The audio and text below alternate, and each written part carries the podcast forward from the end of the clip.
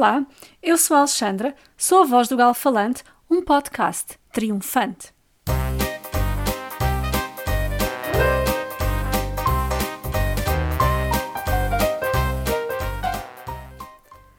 Padeira de Alesbarrota ao Panteão.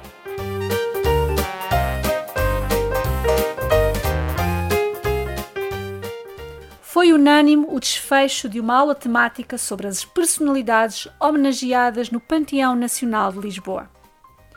Desafiei alguns alunos, entre eles a Belle Portuguese. Eu sei, eu sei, essa linda portuguesa com quem eu quero casar.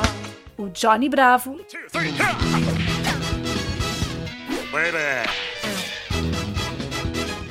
E a Alex. Cartão para bingo. A procurar informação sobre nomes da história de Portugal. Todos sabiam que todas as personalidades estavam interligadas, mas não sabiam como. O facto de estarem sepultadas ou serem homenageadas no panteão não era a única coisa que tinham em comum. Descobriram que estas individualidades não estão isoladas na história, pois os seus destinos cruzam-se, as suas narrativas de vida estão entrelaçadas ou têm características em comum.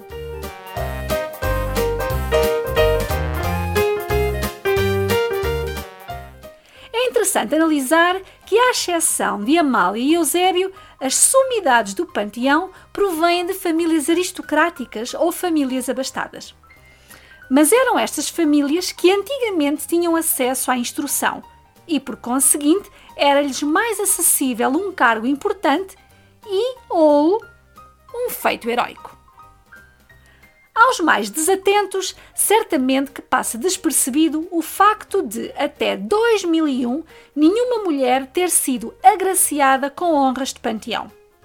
As mulheres, na generalidade, eram privadas de formação escolar, eram ignoradas, as vidas delas eram reduzidas ao lar ou ao monasticismo.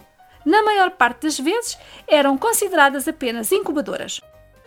Mesmo na mensagem de Fernando Pessoa, as mulheres são glorificadas como o ventre da nação. Será que até Amália não houve mulheres portuguesas que se notabilizassem?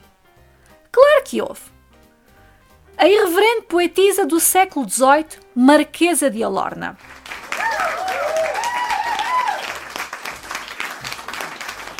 A médica republicana e a primeira mulher a votar em Portugal, Beatriz Ângelo.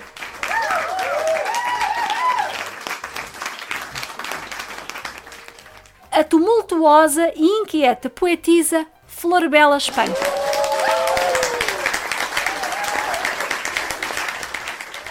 A cientista, física e química discípula de Marie Curie, Branca Edmé Marques.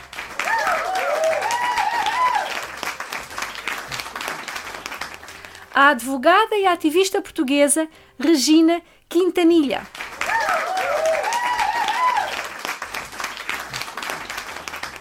A fundadora da literatura infantil feminista e ativista republicana Ana de Castro Osório.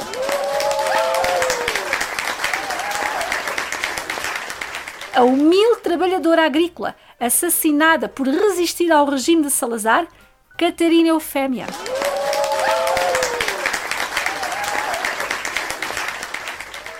E a lendária padeira de Alesbarrota, Brites de Almeida.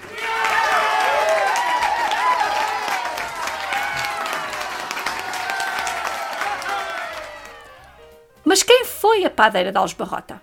Será que existiu? Ou não passará de um mito? Mito ou não, o certo é que faz parte do orgulho nacional e é dos nomes mais conhecidos. E como diz Fernando Pessoa, o nada é um mito que é tudo. Pois é no mito que se encontra a explicação para tudo, e o mito assume uma dimensão superior à realidade.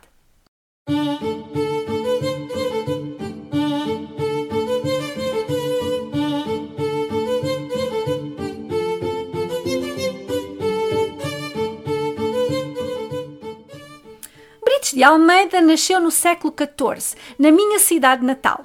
Alguns de vocês já sabem qual é.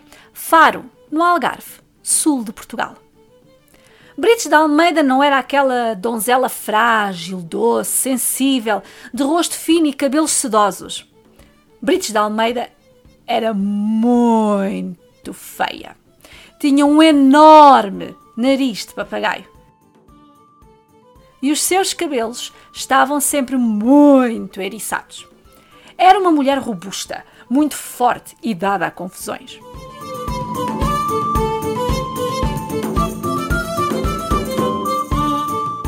Devido ao seu espírito irascível, resolvia tudo à pancada. Era aquilo que chamamos uma Maria Rapaz. A sua família, de origem humilde, tinha uma taberna onde Brites trabalhava. Podia ter sido muito útil aos seus pais se não fosse ter de fugir para Lisboa, após se ter envolvido numa luta com o filho do alcaide de Faro. Conta-se que o rapaz se tinha apaixonado por aquela mulher indomável. Ou se calhar só queria dar uma volta com ela, não sei. Mas, descontente com a investida amorosa, arremessou-lhe uma jarra de barro à cabeça. Entretanto, o pai dela morre. E a Brites lá teve de regressar. O pai tinha-lhe deixado uma pequena herança que a nossa heroína tinha de administrar. Mas mais uma vez, foi sol de pouca dura. O seu feitio tempestuoso atraía os rapazes que ficavam de coração partido. Um destes teve a coragem ou ousadia de pedi-la em casamento. Big mistake. Big. Huge. A destemida Brites, que não se queria submeter às leis do amor, usou os seis dedos que tinha em cada mão, deu-lhe uns valentes socos e o seu pretendente foi desta para melhor.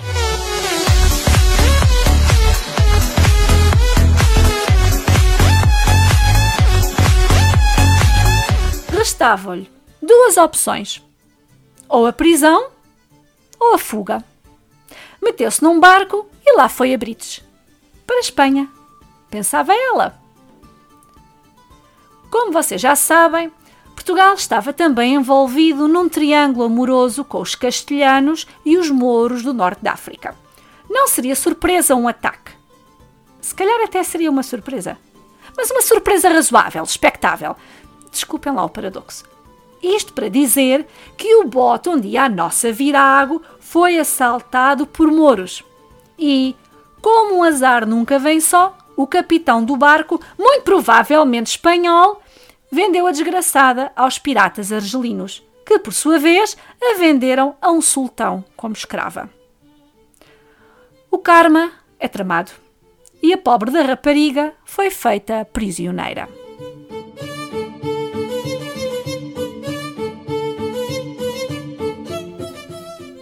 No entanto, já deu para ver que o seu temperamento aguerrido não ia fazê-la desistir e conseguiu fugir para Portugal, refugiando-se em Aljubarrota, uma aldeia onde nunca se passava nada e, portanto, ninguém ia suspeitar das suas aventuras.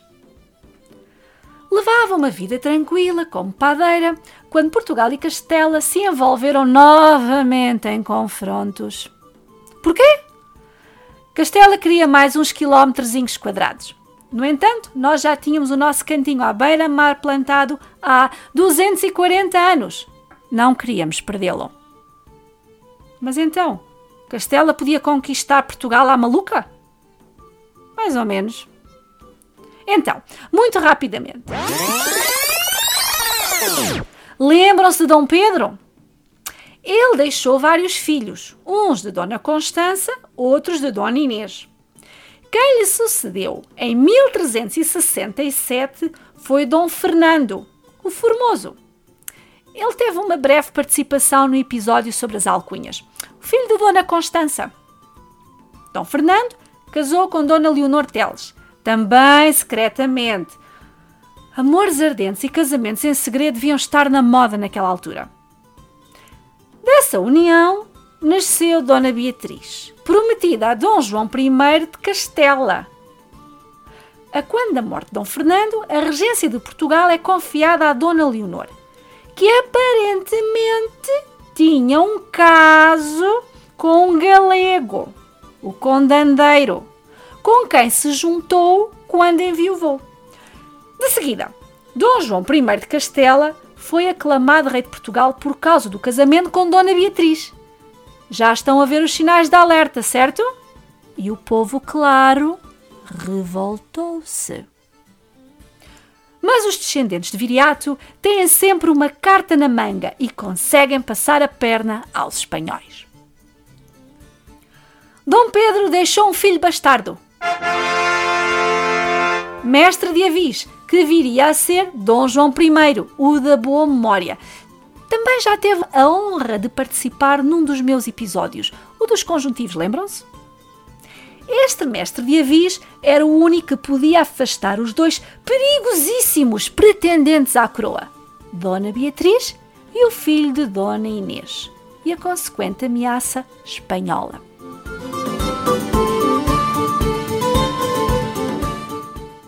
Travaram-se várias batalhas.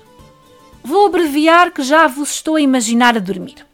Mas foi no dia 14 de agosto, debaixo de um sol abrasador, que se deu a contenda que deu a definitiva vitória a Portugal. Bem, definitiva é relativo. E perguntam vocês: o que é que a Brites tem a ver com isto? Esta batalha reacendeu os instintos bélicos da nossa padeira que não conseguiu refriar os seus ímpetos e juntou-se aos soldados lusos. No final do dia, as tropas do mestre de Avis tinham ganho a batalha e a Brites mereciam descanso. Ao chegar, pressentiu que algo estava errado. Os inimigos estavam por perto.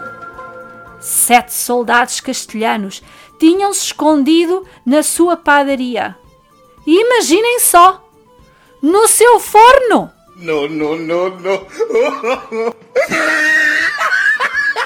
Ela não esteve com meias medidas e pumba! Toma lá que já almoçaram. A padeira de Algesbarrota deu cabo deles com a sua pá fatal.